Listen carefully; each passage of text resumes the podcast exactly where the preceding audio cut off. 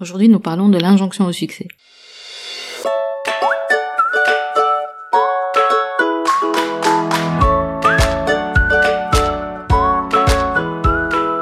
Vous écoutez Boom, le podcast qui vous propose des alternatives nuancées à l'injonction au développement personnel.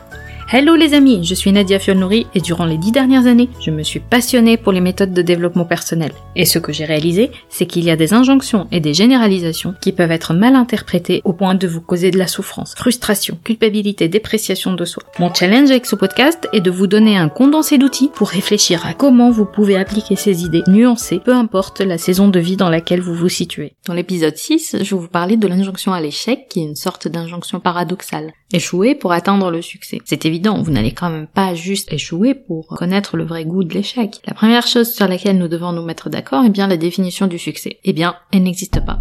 En tout cas, il n'y a aucune définition universelle. Il existe éventuellement des indicateurs factuels et objectifs. Mais la réalité, c'est que le succès est une notion assez subjective et dépend de vos propres attentes. On passe une partie de nos vies à étudier, généralement pas pour apprendre, mais pour avoir des diplômes qui nous permettent d'avoir le job de nos rêves. Vers la quarantaine, on atteint une certaine définition du succès. Un job sympathique, ou pas, 1,59 enfants si on vit en Europe, une belle acquisition immobilière, avec ou sans animal de compagnie. Peut-être que pour vous, le succès est de toujours faire de votre mieux et réaliser vos objectifs, ou de trouver un équilibre de vie entre votre passion et le métier que vous exercez, ou avoir une famille qui s'épanouit et contribuer chaque jour à cet épanouissement. Que vous définissiez le succès par le fait de contribuer, de faire la différence dans le monde, ou simplement trouver une forme d'épanouissement, la question honnête à se poser concerne le ressenti du succès. Parce que se demander ce qu'on peut faire pour atteindre le succès est une quête vaine. Mais s'interroger si on ressent soi-même le succès, ça ouvre les possibilités. Il y a aussi cette fausse croyance que nos résultats personnels ou professionnels définissent notre valeur intrinsèque. Combien d'argent on gagne, ou quelle position de pouvoir ou des célébrités on occupe. Il n'en est rien. Le simple fait d'exister détermine déjà notre valeur. Cela nécessite évidemment de faire taire notre ego, cette croyance nuisible de notre propre importance, cette voix qui nous murmure que nous devons être mieux qu'eux, plus importants ou importantes qu'eux, reconnus, qui est différente de la confiance au soi, car elle nous fait douter et nous comparer sans cesse aux autres. Faire taire cette voix et simplement exister en suivant notre propre chemin, c'est la vraie libération et c'est la vraie voie vers le succès. Avant de vous laisser, voici la piste de réflexion pour la semaine. La quête du succès est vaine, mais la quête d'un sens qui pousse à l'action ici et maintenant est quant à elle une notion beaucoup plus intéressante. C'est cette quête qui peut ou non nous garantir une forme de succès. Un succès au ressenti durable, par une action, une contribution, un idéal ou un but. Pour conclure, rappelez-vous que ce n'est pas parce que vous appliquez les bonnes méthodes que le bonheur vous est dû. Vous retrouverez les notes et les liens vers les références citées dans l'épisode sur boom.sofrelab.com. J'ai hâte de vous parler vendredi prochain sur votre application de podcast préférée. En attendant, nous pouvons continuer la discussion. Vous pouvez me retrouver sur mes réseaux sociaux via nedia.sofrelab.com. Ah, juste une dernière chose. Je compte publier des épisodes supplémentaires en bonus de façon moins régulière. Le meilleur moyen de vous assurer de ne rater aucun épisode est de vous abonner sur la plateforme de votre choix pour recevoir une notification à chaque fois que je mets en ligne un épisode. Et si ce